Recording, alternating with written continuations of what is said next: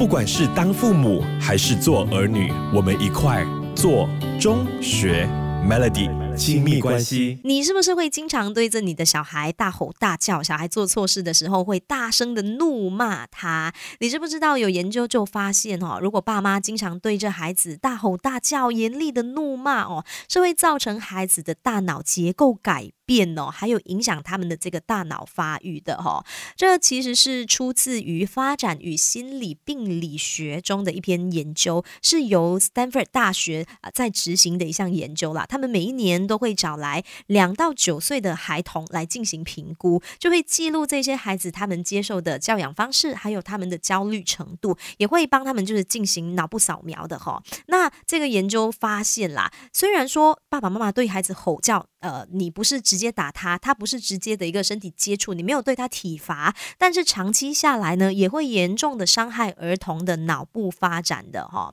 这项研究也发现，爸爸妈妈如果经常对着孩子吼叫，是会造成孩子的大脑的这个前额叶皮层还有杏仁核。变小的，而这两个区块主要就是我们人体调节情绪还有焦虑的部位。如果这个部位萎缩的话，是会增加孩童他们忧郁还有躁郁的这个几率的哈。如果小朋友的情绪调节能力下降的话呢，也会让他们更容易感到沮丧啦，更容易感到焦虑，进而会影响他们的创意、记忆力还有学习能力的发展的哦。这样听下来，大声吼叫孩子，好像除了爸爸妈妈得到发泄之外，对孩子可以说是一点好处都没有的哦。那稍后回来也会跟你说一说，诶，如果不用打的、不用吼叫的，还有哪一些方式可以更好的呃来进行惩罚的这个部分，我们稍后回来聊。不管是当父母还是做儿女，我们一块做中学 Melody 亲密关系。继续这个小时，Melody 亲密关系在跟你聊的这个话题，刚刚我们就说到啊，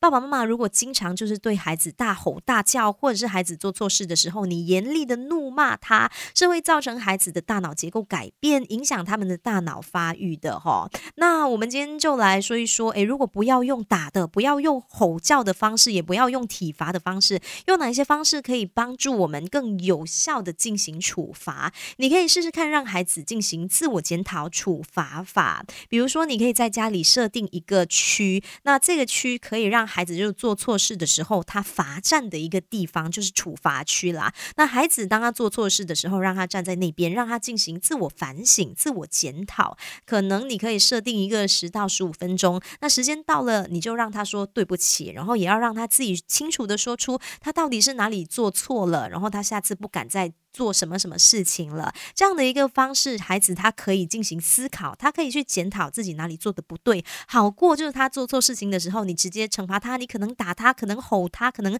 就是对他大吼大叫，他可能当下会怕，会觉得很紧张，但是他可能当下也就忘了他到底做错了什么事，下次他也不会记得，哎，自己不应该再做，再犯同样的错。所以自我检讨处罚法这个方式，爸爸妈妈可以试一试。不管是当父母还是做儿女，我们一块做中学 Melody 亲密关系。今天这个小时的亲密关系，我们就在学，当孩子做错事的时候，不要大声的怒骂，不要大声的吼叫他们。那孩子他们一定会有做错事的时候嘛？做错事的时候要怎么样惩罚？你可以试试看，就是禁止孩子他喜欢的活动。当做惩罚，比如说他如果现在不肯收玩具的话，那你就让他知道说，那你现在玩具如果没有收，那下次就没有买玩具的这个机会了。那孩子如果他鞋子乱丢，不愿意收拾，那就禁止他，就不要出门啦，因为这个户外的活动是他自己耽误的嘛。那如果是家中是有兄弟姐妹的啊，哥哥姐姐可能打了弟弟妹妹，